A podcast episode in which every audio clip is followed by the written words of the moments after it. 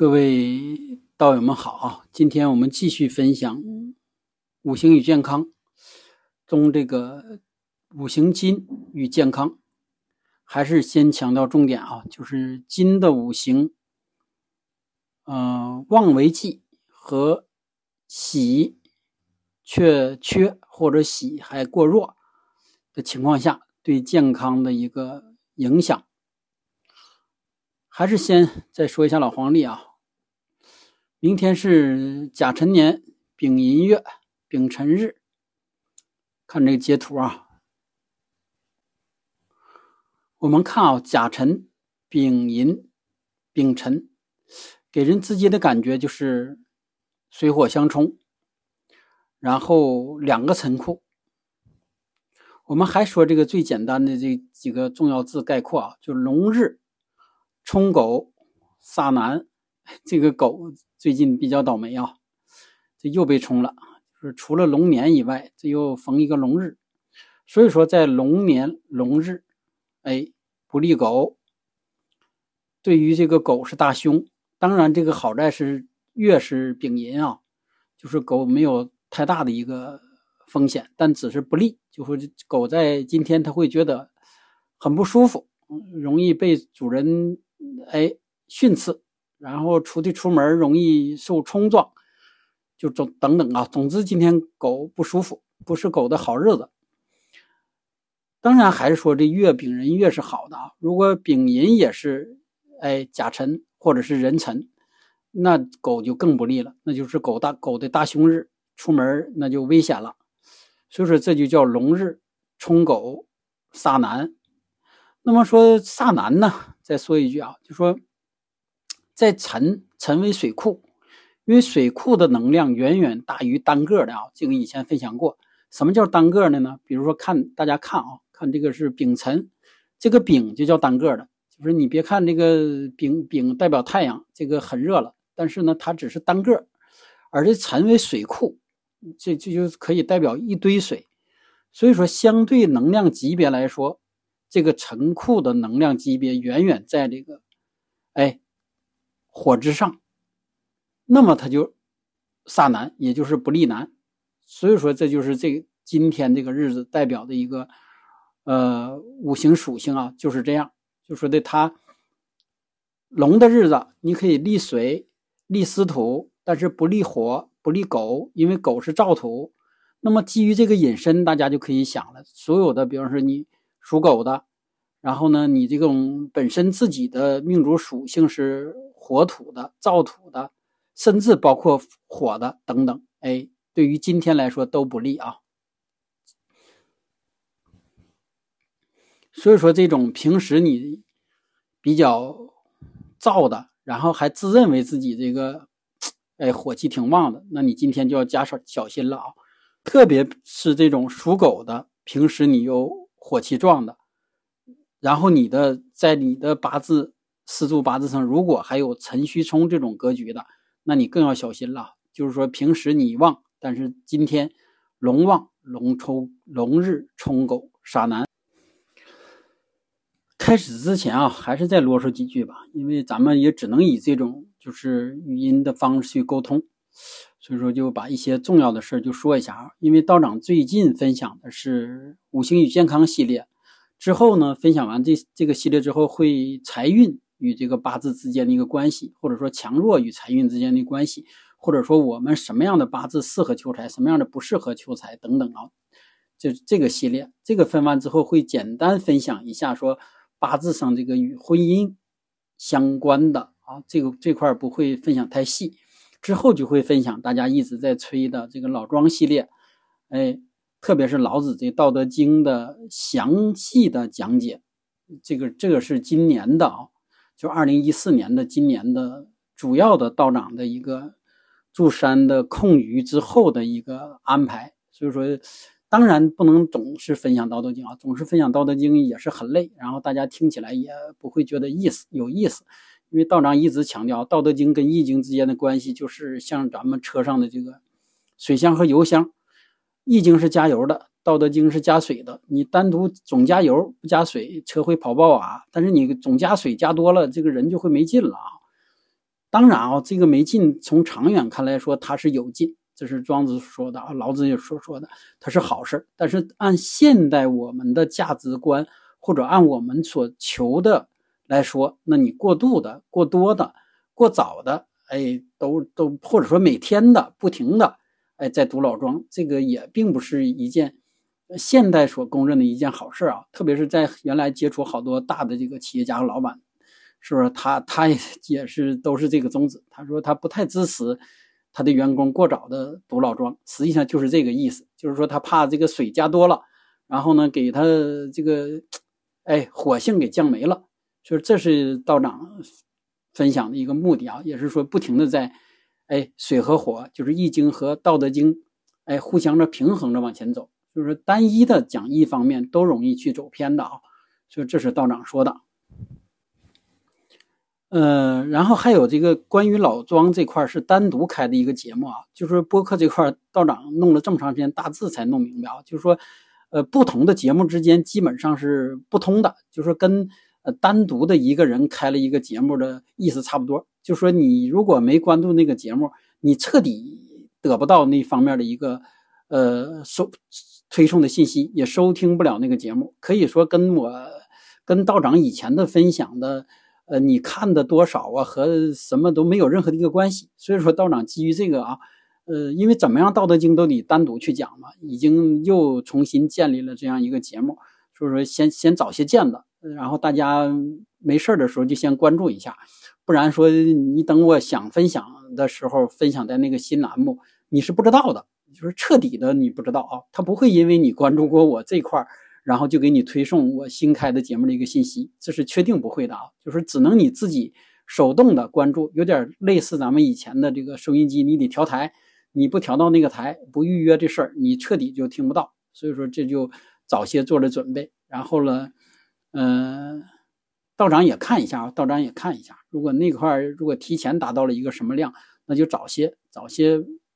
呃，开讲就是一直实际上都在备课啊，就是特别是《道德经》一直都在备课，所以说道友们不要着急，也不要催啊，先让道长把这个尾收一收，因为你们也看到了啊，某音那块儿这个今天删一个，明天删一个，或者说今天一个说你这个不合格，明天不合那个的，也是挺闹腾的。所以说这以后就知识类的全是小宇宙和播客首发，当然在不在他们那儿发看他们的表现啊，就说的。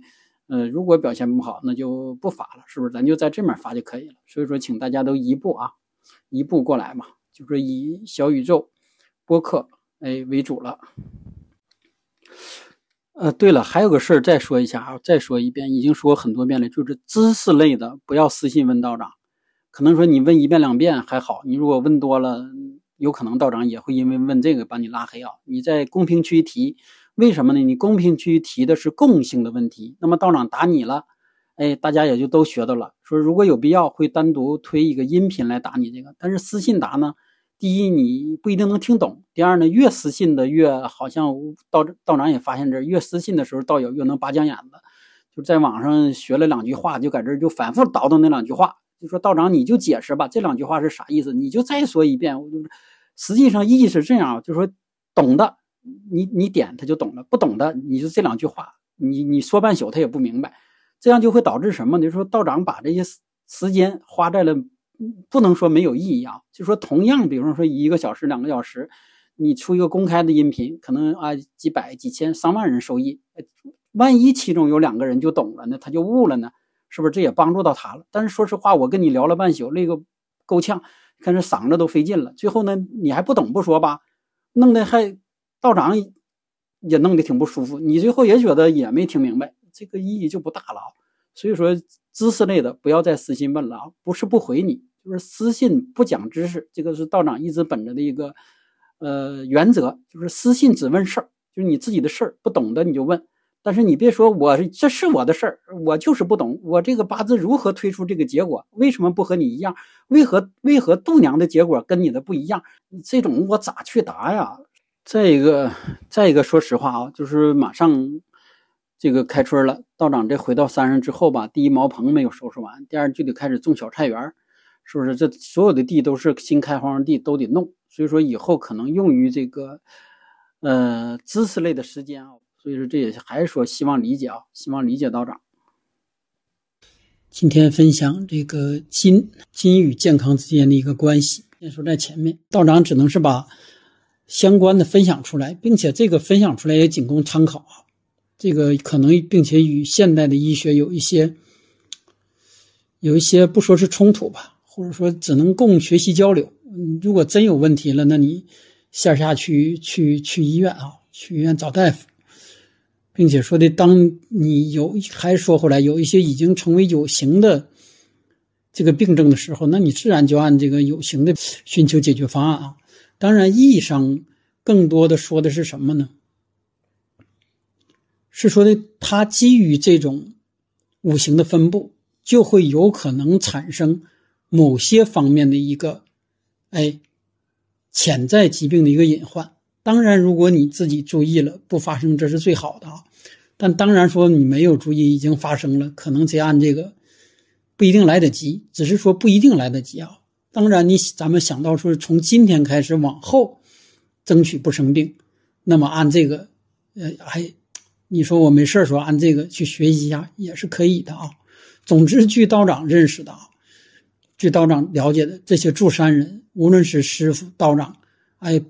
包括真正的修行的很多和尚啊，他们确实不生病，就这么神奇啊，更不吃药。所以说，其实道长说这句话都有一定的风险的，因为最近这个总有一些人啊，没事闲的好找这个道长或者其他分享这类易学的传统文化人的视频的毛病。当然，任何一句话，就拿刚才道长说那句话，如果不拿前后串起来，只拿说这个这个这个那句话，那可能他都是。病，所以说也不能不能说太深啊。所以说各自咱们就是说的各自各自安好，各自安好啊。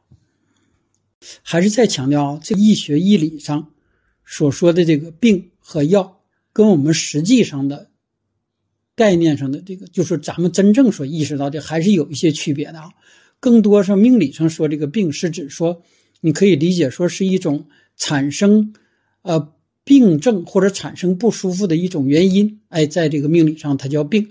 然后呢，我们通过，呃，五行的本身的你的分布，比如说啊，你你你你喜火，那么通过晒太阳，通过到南方去，哎，通过生火炉子等等，哎，让你这种不舒服的感觉降低，甚至消失，或者说这个甚至根本就没出现，这个叫药啊。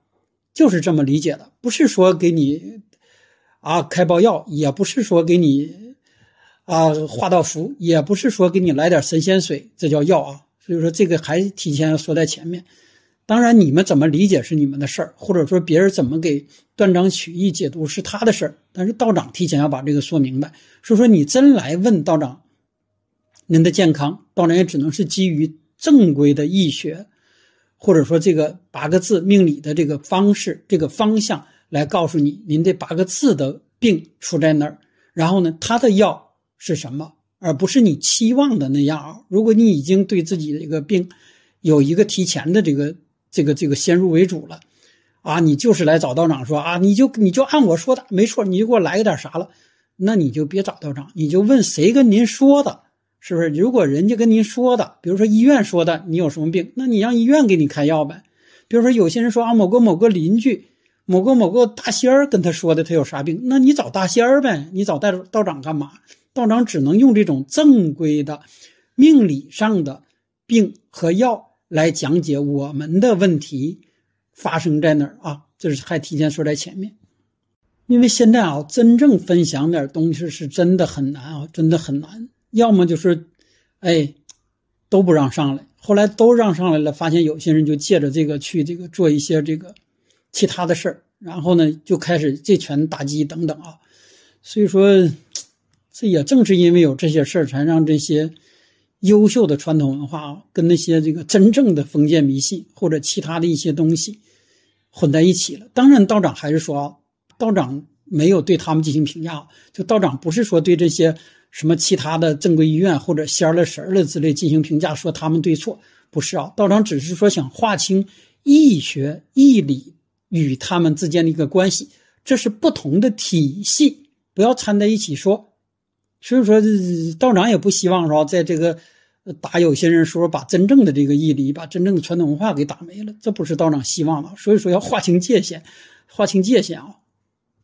这里道长啊，还是再多说两句吧。虽说啊，虽说他们之间也是有一定的关系的啊，这是道长已经说过了。比如说金水望向者身寒而易遭阴，那么可能啊，可能是别的体系的人就通过其他的方式直接就看了，说你这是易遭阴啊，你得用什么办法去。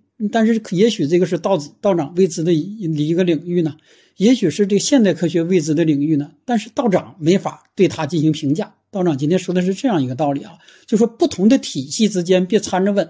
你如果尊重那种体系，那你就信他的；如果你尊重医学这种体系，那你就按道长的这这种方式。你尊重现代医学的体系，那你就上医院做片子检查，做磁共振，做 CT，最后然后手术动刀等等啊，这是不同的之间一个体系，不要掺着说。还是说回来，为什么不让掺着说啊？因为你拿现代科学的体系验现在道长分享的东西，他可能说这个是。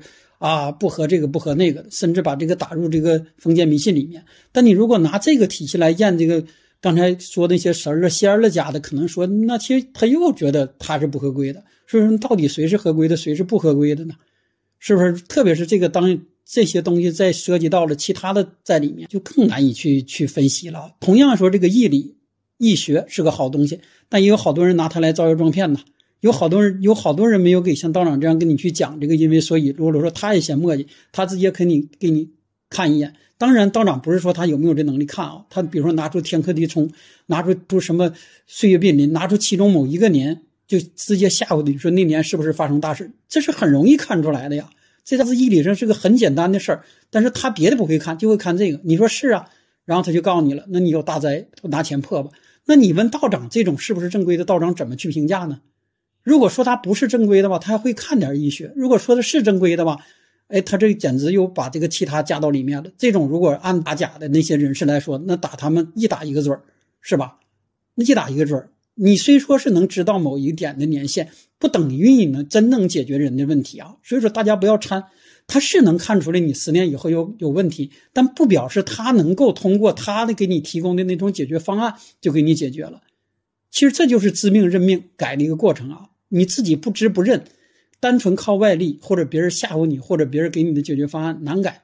其实说到底，这不是一个易学好不好用的问题啊，这是咱们交不交智商税的问题。哪个行业都有，哪个行业都都有，是不是这样吧？哎呀，先不跑太远了，不跑了，还回来。一说起来这些就太远，改天专门说说一下这个话题。我们今天说到哪儿了？说到这个。木火金土是后期说吧，因为土这种五行，呃，比较麻烦，比较复杂。土不是单一的五行，所以说跟其他的不太一样。咱今天分享金，并且土严格来说也在这咱这个一年四季中啊，它是掺进去的。你们看嘛，春、夏、秋、冬，春天为木，夏天为火，秋天为金，现在就是金，并没有土啊，是不是？金水，冬天为水。这个土在哪儿？就是掺到了这一年四季里面，甚至掺到了这个天里面，甚至掺到了每一个时刻里面。所以说，土是很有意思的。土是承载着金、木、水、火这四种五行。所以说，今天咱说金啊，说之前啊，还得回忆一下咱上两期的重点啊。呃，木木主要是这个肝胆。然后呢，跟肝胆系统相关的，哎，造血功能相关的。然后火呢，就是心，哎，血管循环等等啊，这些是这个火的。然后今天说的是金呢，金主要还是代表的是肺，然后总管的是这种呼吸系统类的。总之，你就说涉及到呼吸的，包括现在道长在说话的这种，呃，声音类的。等等啊，它都是归这个金里面。开始再说啊，就是金是指这种金为喜用，就是金这种五行在你的这八个字中为喜用的时候，它在遭受外面的相互作用的时候，它对应会产生哪些情况？然后呢，金如果是金弱，你在被强火克，那么首先你这个呼吸系统啊，就是特别肺呀。包括这一串的啊，都可能会有问题。就是你金弱为喜用，哎，又逢强火来克，特别是这种又有木生火来克金，就说你这个喜用金在你这八个字中本身弱，然后呢火旺，然后木也旺，木火旺相，哎，对这个金一一克，那么这就相应的就会不舒服。说如果是这种流流日，就是流月，就是短期的外面的这种木火旺相引起的一个。克你这个金，那这就是短期的一个感冒类的。如果是个长期的，就说比如说是逢流年克你，那你这一年这个可能啊，可能这个肺部都不会觉得太舒服，就是你总哎抠抠的，或者说的感冒不断，哎今天好了，隔隔几天之后，哎又又又又开始完了，然后经常大鼻涕拉瞎的啊，就是说这这是这是这个金受克的一个表现。然后金呢？金就是庚辛金，庚金也代表大肠啊。就说你这个刚才说这种情况，就说逢这个，呃，火旺木火旺克庚辛金，辛金是肺部多一些，庚金就说就是大肠也会有问题。所以说这就会导致有些时候啊，有些时候如果你这个庚辛金，哎都逢克，被这个丙丙丁，哎或者说的这种丙午等等啊，就是。如果你这个两个金都逢克，你可能就就会，啊，胃肠感冒和这个这个头脑感冒都同时发生啊，就是上下都不舒服，这种时候啊会多一些。然后我们再说啊，就说本身如果你这个金为气的人，那么你在这个逢金旺，特别是土金旺的流年运势，包括啊行，包括去这个身有之地。也就是去往金旺的地啊。这里道长还是说啊，有好多这个道友说听不太明白，听不太明白正常啊，就是有些基础道长确实没法去再从头去讲啊。那个很容易找到，你们在网上找任何老师的，比如说你说庚辛金是啥，哎，申酉金是啥啊？庚辛金庚和金区区别，申酉金就完，申申酉是啥意思？是不是这这个代表西面？呃，代表什么等等啊？这个很容易，这是死的还是说回来啊？道长不可能说每一句话的时候都把这个从头到尾的说一遍，并且就算是道长分享过了，可能咱们有好多也没有时间去看，所以说咱大家就克服听。总之就是你金旺的人，在往金的时间、地点，包括接触金的人等等，都会发生问题，并且是一种呃突然间的发生。总之就类似这种。哎，遭受这个人亡兵劫之类的啊，就是特别是什么呢？就本身这个四个柱中就有庚、辛、申、酉，特别是这种上下通根，通根就是一柱，就是一柱。比如说你这柱就是庚申，这一柱就是申酉。然后呢，你的你这个命里面呢，木本身木，比如说是这个一个小木真弱，哎，这这无根，当然有根也受不了这种通根金的克啊。就表示可能要引起这个肢体，哎，或者其他的血光之灾这类的啊。比如说像这种阴身冲，一般的就是大的，哎，车祸呀、碰伤啊、砸伤啊等等啊，或者是这个，呃，总之，总之这个金类的，一旦为忌神，它一出现就是那种急发性的，然后呃，储血类的，呃，这类的比较多。就总之金为忌，然后你再逢金地所说的金地不不，昨天已经说过了啊，不管火地金地等等，它都指的是天地人。这以后就不再每一个都重复了啊。凡是说金旺为忌，行金地必有啊血光或者伤残或者这个这这这种就这一类的会容易发生。所以说，当大家知道了自己这个，那么你尽量去提前去避免啊。就是自己，如果是金旺还金为忌，道长还举例吧，比如说你是，呃，你这个金为忌，然后呢，你就行这个庚申大运，哎，然后呢，这又是赶到秋季，是不是？你这个就尽量就不要再往这个啊人多慌乱闹，特别是往西面的闹的地方去。同样的去的一群人，可能别人没事你可能就有事啊。所以说。但是说回来啊，道长分享这不是封建迷信，只是说，你发生问题的概率要高于那些比如说人家金为喜用，那么他出事的概率就比你低，就是这样一个道理啊。还是简单说啊，简单说就是金为喜用，然后呢，你就喜往西面走；金为忌，就忌往西面，也就是金地去。然后呢，金为喜用，就怕往东面去。但至于说到底什么是东南西北，这个以前也说过了啊。以我们出生地、经常居住地，就是再一个以咱版图整个这个哎版图分出东南西北。实际上这是个太极的概念啊，就是实际上意义上说的一直都是个太极概念，它不是指具体的某一地，它完全是以你你为核心的。你为什么说出生地？因为你出生地很重要啊。但是你说你是人是活的，你今天不停的在外面晃，你每走出一步，那个那个东南西北都在变，这就是太极的概念，就是你不停的在走。大家想象一下啊，就说你不停的走的时候，这个方位是跟着你在走的。无论你走到哪儿，你的西面，如果你的忌神是庚金，并且庚金过旺的话，无论你走到哪儿，你往西走一步，西都是兄弟，就是这样一个道理啊。那你当你明白这个了，比如说今天你去谈生意也好，做事也好，是不是有能够有选择东南西北有这个四条路的话，你为什么要去往西去啊？当然，我们有好多时候由不得我们啊，必须往那边走的时候，那你自己稍微注意嘛。如果能由得你。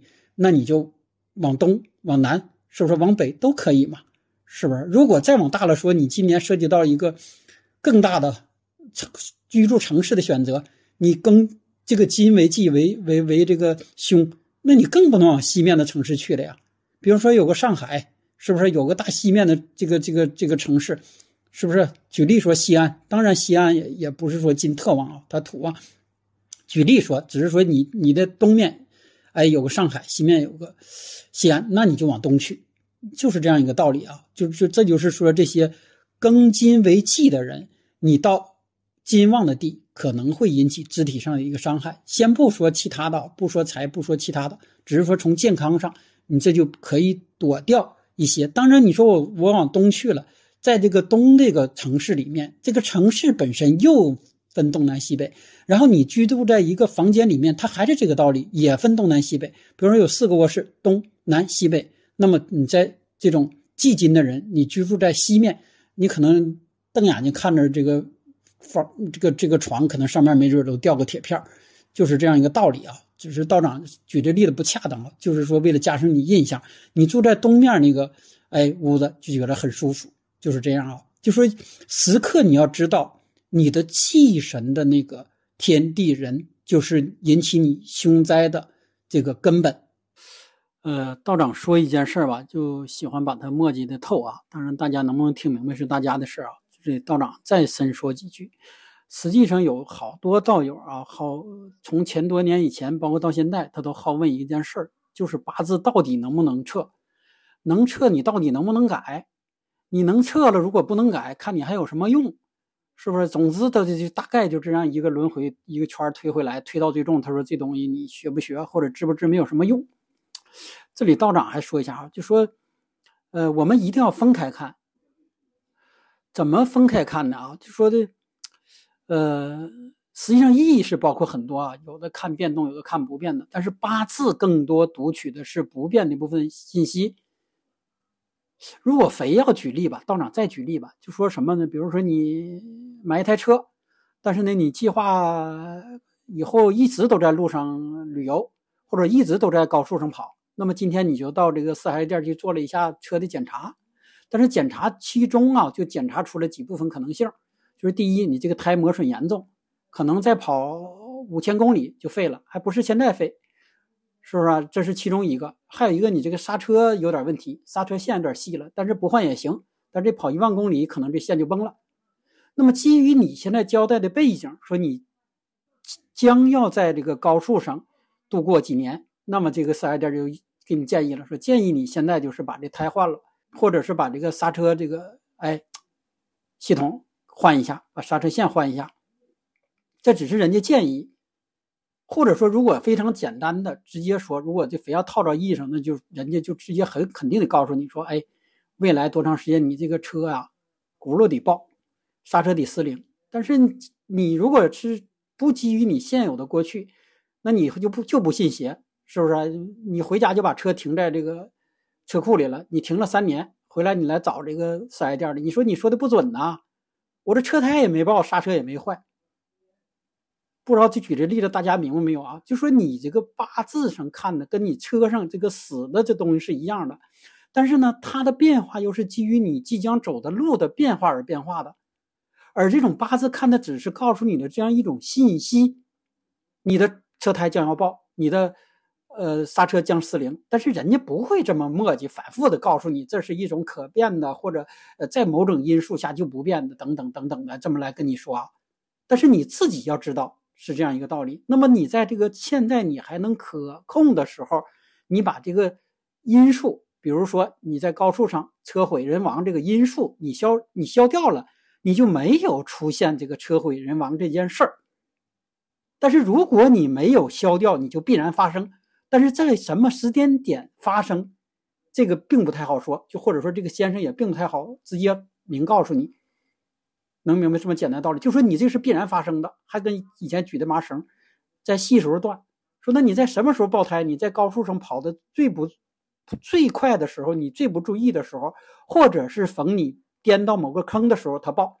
但是这种东西不是八字显示的了。当然啊，这个在八字上大的趋势也可以看，这就叫流年相克，是不是？流年运势和你这个喜喜神忌神之间相克的一个时候会出现这个事儿，这就是八字背后的义理。和现实之间事件的一个关系，所以说基于这个，我们看八字是完全有正面的意义作用的，而不是简单的告诉我们去认命。实际上，最归归到还是看你五行的分布与五行的不足与五行的弱处，然后你争取能够通过一种外力来把这不足补上。但是有些时候你就没改呀，就如同刚才说四 S 店检查一个道理啊，人家提醒你了，但是你觉得说，哎呀，没事儿。我成天这么跑，这跑这些公里了，不也没事吗？不至于我那么倒霉，在高速上爆胎，那你就没换，没换，早晚它要爆啊。这次不爆，下次不爆，大下次它也爆，因为那块是一个弱点，而八字只能看到这块，只能看到你弱点。但是有些老师为了你着想，他会结合其他的方式，结合你的运势，结合你的过去，结合你现在从事的事儿，给你大致推出了一下你未来的一个走向。这叫只叫大致，但是具体上还决定权确实确实在你啊。就如同说你忌水，看出来八字你明年大凶，但是提醒你之后你一直没接触水，那你就没事了嘛，就跟以前的分享忌水这老头八十多岁一个道理嘛。所以说八字是基于这一方面看的啊，既不神秘，但是也不简单。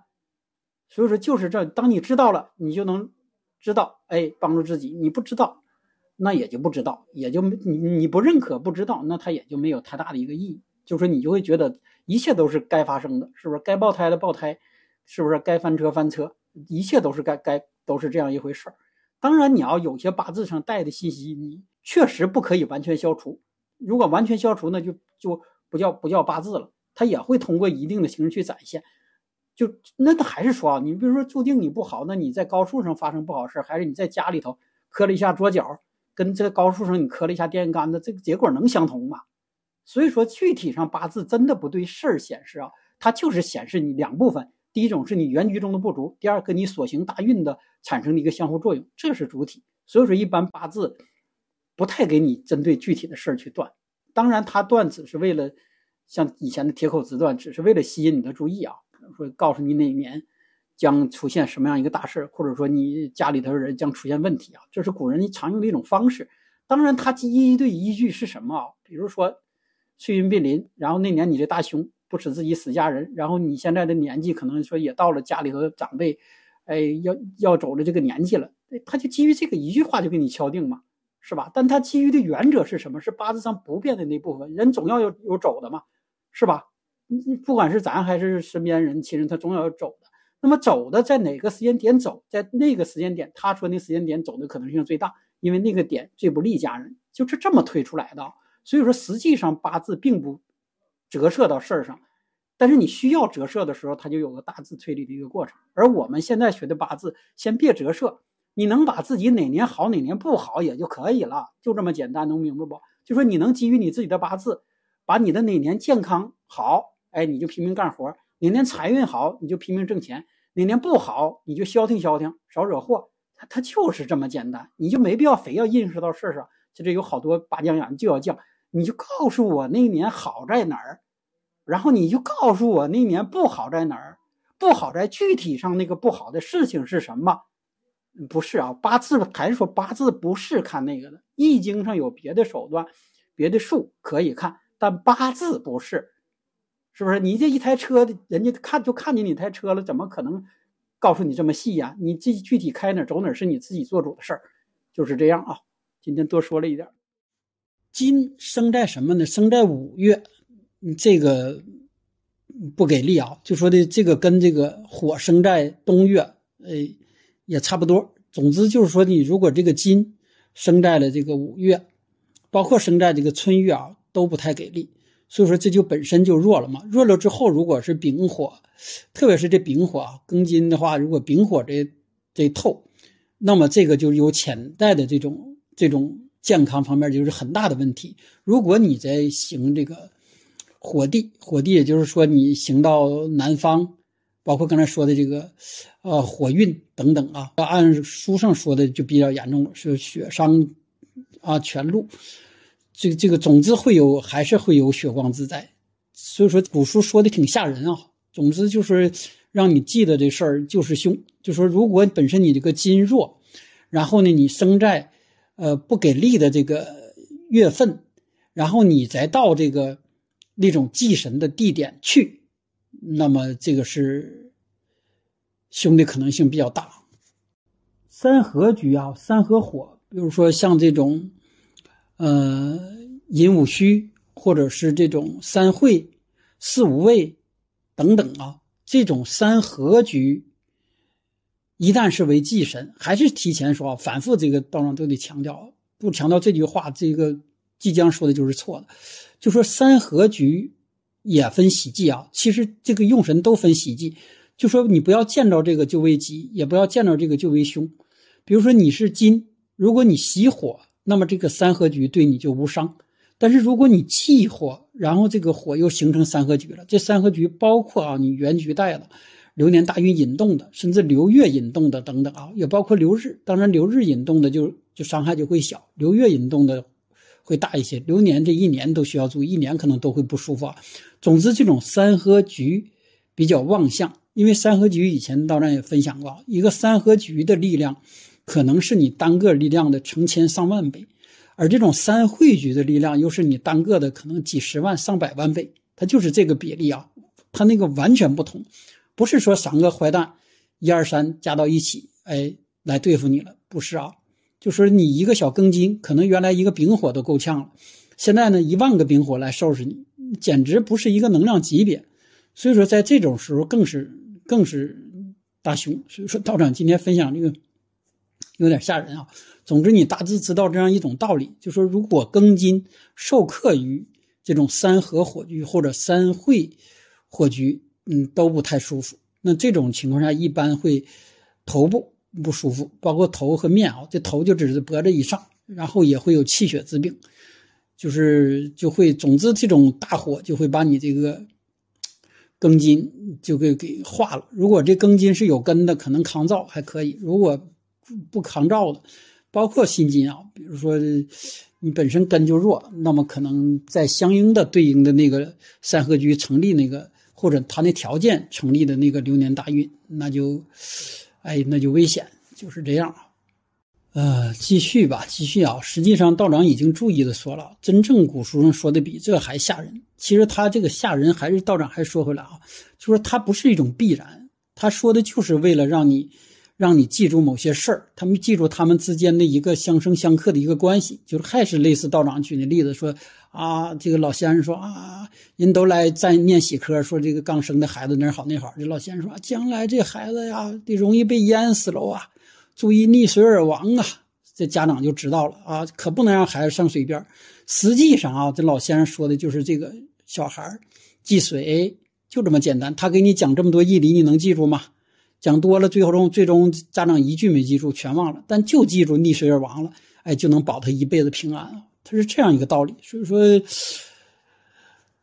真正这个医理上啊，说的确实凶一点也好，不凶，现在大家也不当回事儿啊。但他的出发点是好的，还是这么说啊？真正的书是出发点是好的，他是让让你明白这样一种义理，不是拿出来吓唬人说的，给你划破解的。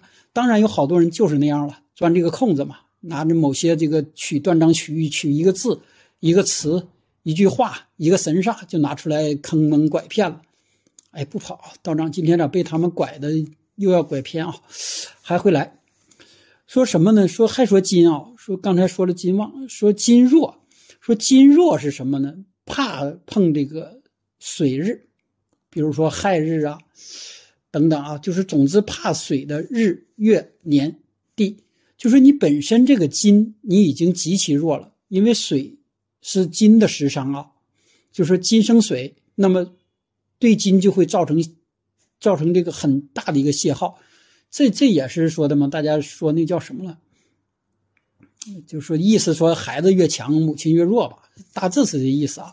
就是说总之你这个如果这个金本身弱的话，你毫无这个啊那啥的去泄可耗，因为这个水对他来说，对金来说这就是泄嘛，那这金就会越来越弱，这个也会不好啊。这个更多的是一种慢性的，就是你这个金弱为喜神，你在总往。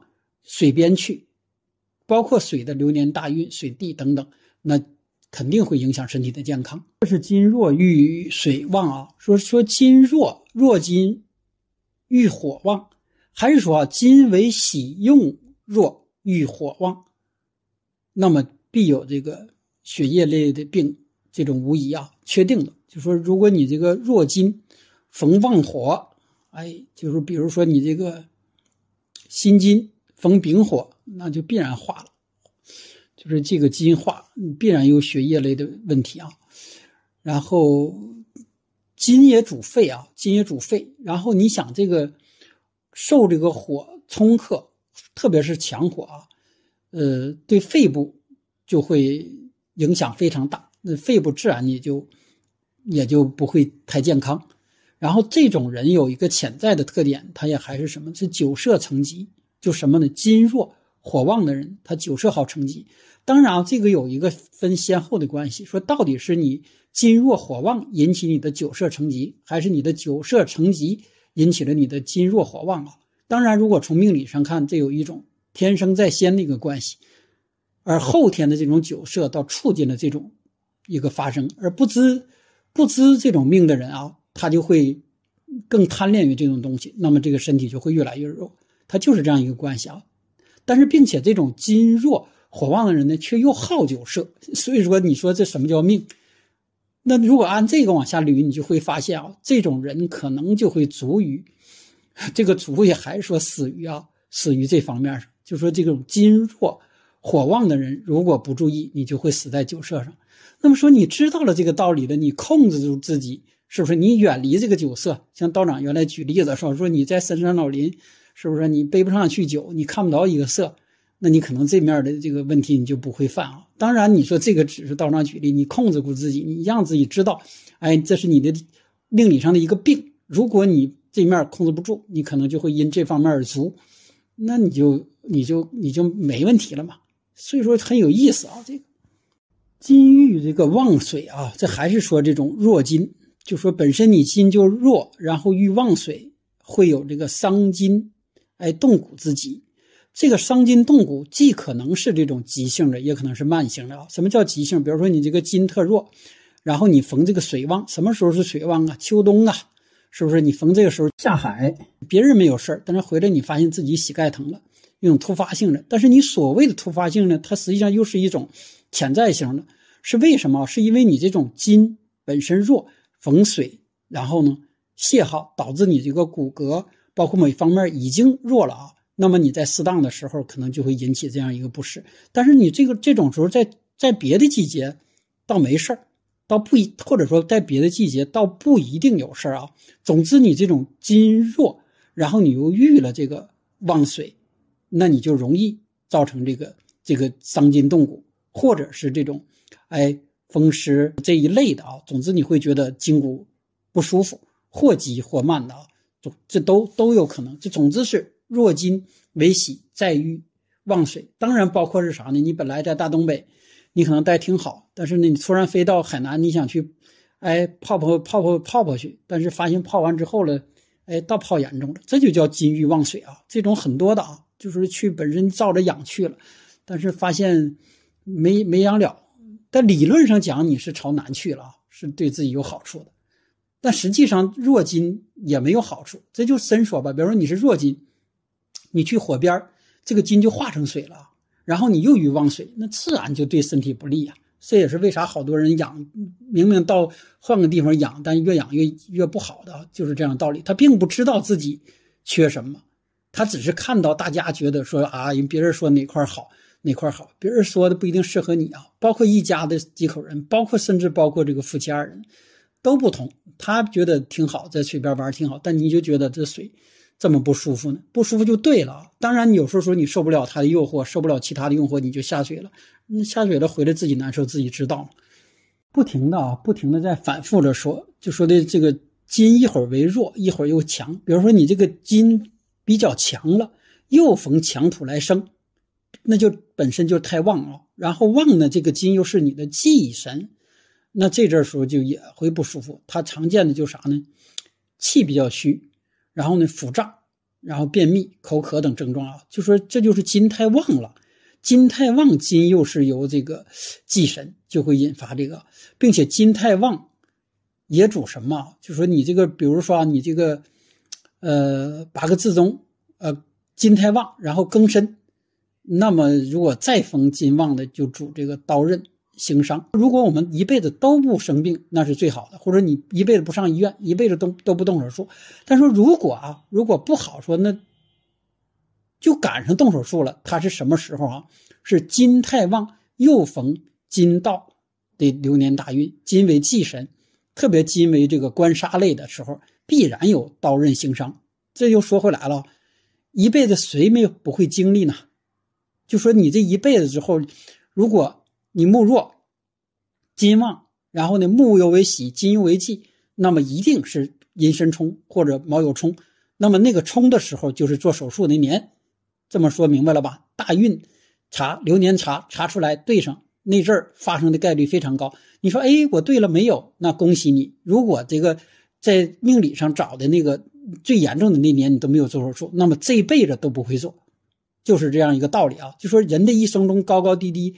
总有几个点是，哎，这个点是最有可能做手术的，那个点是，哎，才最不好的，那个点是什么不好的？实际上，E 就是查的这样一种规律，这个曲线图的顶点还是挖兜的那个点，互相之间它们一个作用。当然，道长说的只是这样一种义理啊，真正具体查那个点又涉到很多情况，你千万别又像前天说的，翻出那个软件自己去查去了，找出那个点，完了就开始害怕，就找那些二五子。啊，什么滑坡街，那你就又上当了啊！所以说道长说的还是就是这样有义理，义理上分析是这样，真正实际上定要加小心。我们继续啊，继续把这个金分享完。金主要就是呼吸相关的，肺呀，哎，包括现在这嗓子啊、声音呐、筋骨啊等等啊，这些主要的是都是和金相关的。还是再强调一下啊。是指金喜用，不是说是金命人，啊，金属性人或者金入住，是指金喜用。具体是什么是喜用，已经讲过了，不明白再再往前翻。说说，因为有些道友习惯只看一段啊，不是从前到后，说每次都重点强调一下，并且喜用一旦谈到喜用，它就分这个，哎。你是喜忌的、喜用的，或者忌的，或者说强的、弱的等等啊，都要反复的看，不是说看到这个金啊，或者是查个数，就就就来这么看了。庚金，特别是女命庚金如果弱，那么当这个怀胎十月，哎，生产以后啊，最容易这个腰酸背痛，然后呢，筋骨抽筋儿。疼症等等这类的啊，然后如果是心筋弱，那当这个，哎，生产以后啊，就容易牙就总觉得牙咬东西不吃劲，就是牙根子发软，然后牙容易坏掉，容易发病，容易牙疼，也容易这个胸口发闷。实际上就还是刚才说的，就是跟这个呼吸、肺和这个筋骨这些有关系。你想这个庚金、辛金，也就是金一旦弱了，那么你这方面的弱弱呢，一咬东西他就觉得哎，就吃不住劲了。用辛金为喜用的时候，辛金太弱，再逢这个水旺，泄耗这个辛金，或者逢这个土。重金埋，就说的土太重了，还是说不是个数啊？比如说你这个，总之你这个八个字里面土太重，金太弱，然后就容易有这种支气管炎，哎，鼻塞、咳嗽等等啊。然后这个四柱中，也就是命中的原局，丙庚两旺，因为丙和庚之间是个相克。的关系啊，就是火火克金，如果这个两旺，那么再逢燥土包金，就说这个土分燥土湿土啊，湿土对这个金是有好处的，这是说弱的时候啊，就是对它有好处的，还是说习用上啊？然后呢，如果燥土把这个金包上，然后你逢这个丙火这来烤，那这个就呃会有一些什么呢？呃，大便干燥和痔疮等症状啊，就说，总之这就属于呼吸系统影响了呼吸系统和消化系统两个方面啊。就是丙克庚的时候，或者说庚金周围都是燥土，这个金不得润的时候，克的严重时候就是这样一个症状。然后呢，金弱，整个原局中金弱，再逢这个哎强木。正常情况下，咱是金克木，但是你弱的时候，你就克不动木，那么就容易什么呢？骨质疏松，或者说这骨头发脆，一个意思啊，等等，总之是不坚实。然后呢，也易易这个筋骨受伤，稍微，哎，磕磕碰碰，就同样别人没问题，那你这块就有问题了。筋弱遇强木的这种特别注意的需要注意，比如说像。像今年这种癸卯年，哎，像春季，你像金弱金为喜用，在秋季那就没有问题，在春季哎就容易有问题，就说季节性的就是春不好，流年呢就是寅卯年这种木旺的年呢就不好。然后庚金啊，庚金主要代表的是什么呢？就是骨骼，骨骼。然后辛金是代表的牙齿，这是。然后，如果有强木冲克这个庚金，或者强火来克庚金，这还是说的前提是金为喜用的前提下，多主骨伤。如果说的你这个金是旺，问题不是特别大，但也会有问题啊。如果说本身你弱，再逢强木、强火来克，这个骨伤的这个发生的概率就非常高。如果强木来冲这个心金，或者强火来克心金，那多就是，哎，牙炎、口腔，总之牙齿松动、牙疼等等这一类的啊。就说心金有问题了，哎，就是口腔和牙；庚金有问问题了，那就是大的，就是骨头这类的。如果说金太重了，也就是金太旺了啊，金太旺的时候。并且说这个水还太弱，因为金生水嘛。如果你这个本身金太旺，水太弱，就是不得泄耗，这个金就会什么呢？憋着，就是强金。然后呢，再为季，再逢金，再逢秋季，再逢金旺的流年大运等等，就易患这个，哎，膀胱结石，就去里面了。若是这个庚金强，癸水弱。就易患肾结石，看就是癸水和壬壬水也是不同的啊。辛酉金啊，总之这个金弱金，哎，见这个丙午，见这种强火，那么你这个四肢啊，就是四肢骨头里面就会不舒服，就会疼痛。简单总结一下啊，就是这个金这种五行，在为这种五行为喜用的时候，呃，弱逢克，哎，强呢逢生助，哎，都会影响。影响啊，影响主要影响的是什么呢？第一，大肠及周边，也就是胃肠消化功能；第二，就是这种肺及其周边，也就是心肺。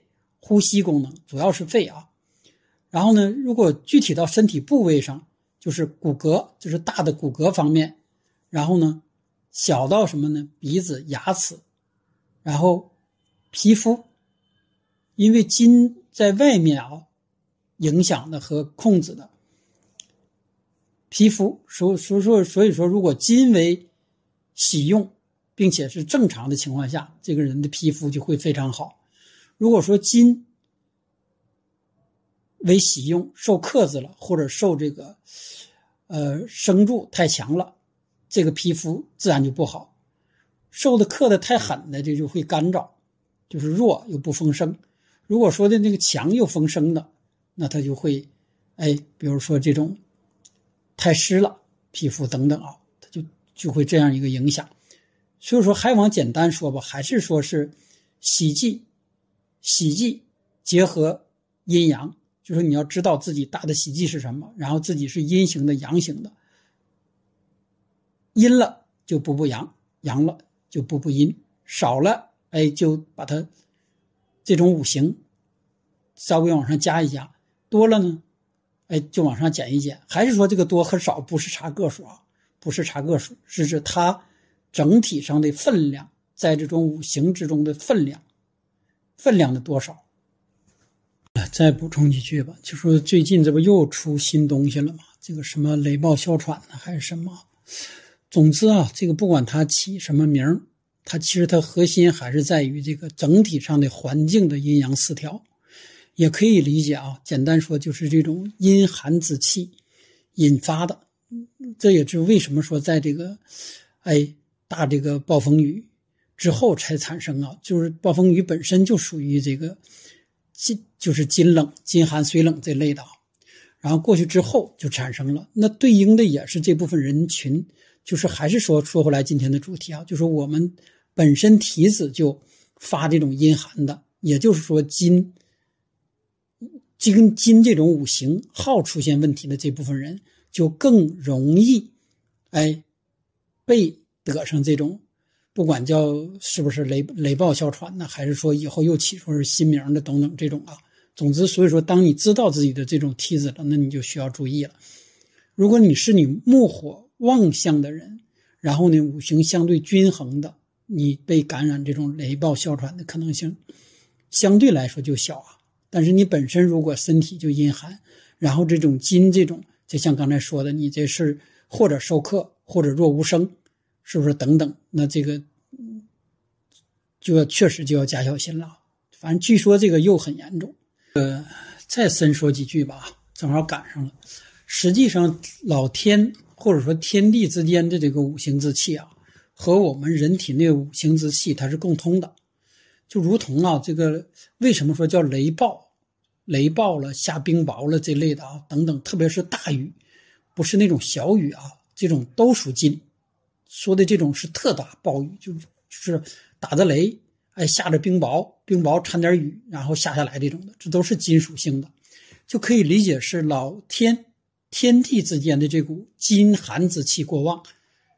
那么对于这种本身我们自身的人，金寒之气就过旺，在为忌的人，必然就要引起你呼吸系统、肺部的不适，那么自然就会引发。你现在听说的啊，就说的这个，咱现代科学医学给它命名的这种叫什么雷暴哮喘呢，或者起的它其他名，总之就说你这种症状会特明显，而且是在秋季申酉月最明显。如果你金为喜用还弱的人，那就不一定，就说不一定被被这个被这种哎赶上。但是你金为旺再为忌，再逢天的金气过重，哎，再逢这种。雷雨、暴风各方面的这个这个，同时都是，哎，金气上来的，那你必然就就就就就就会被那啥了，就是这样一个道理啊。实际上还是说回来一天说，人体也是啊大宇宙，然后呢叫什么了？呃，宇宙大人参，然后人参小宇宙，是是这样意思吧？总之就是说，天地整个看起来，它就是一个人。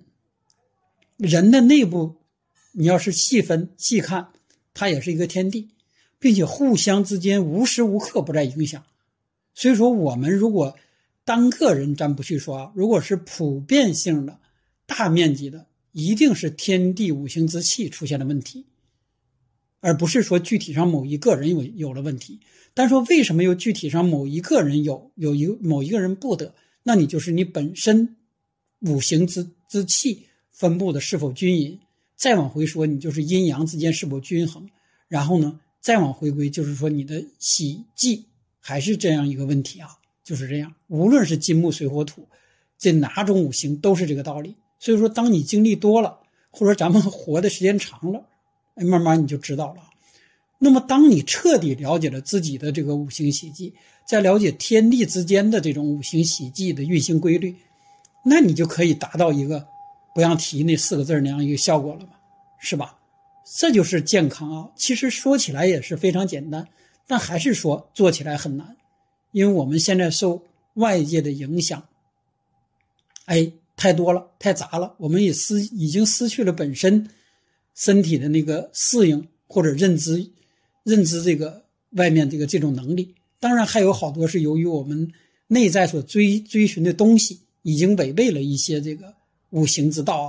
比如说，比如说你明知道这个天气对自己健康不好，但是因为那有笔生意要去谈，是不是啊？明知道哪件事不好，但是又因为什么什么一件事等等啊，就就导致我们就违背了自己内在身体的那种。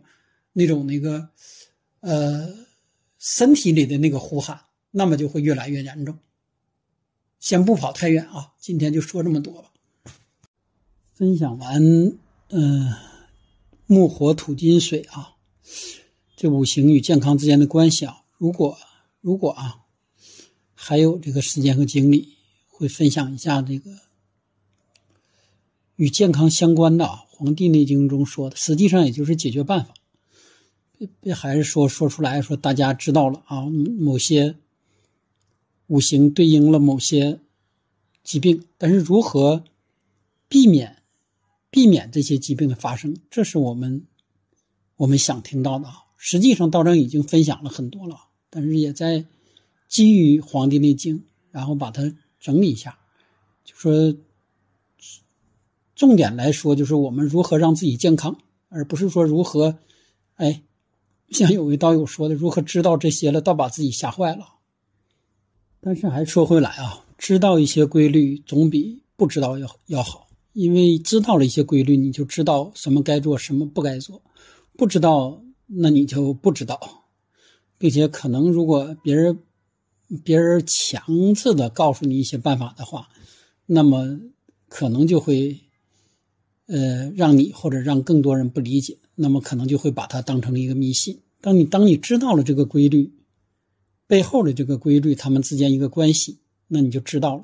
然后再把它平时都注意到自己的这个，哎，日常起居、衣食住行中去，那自然就健康了。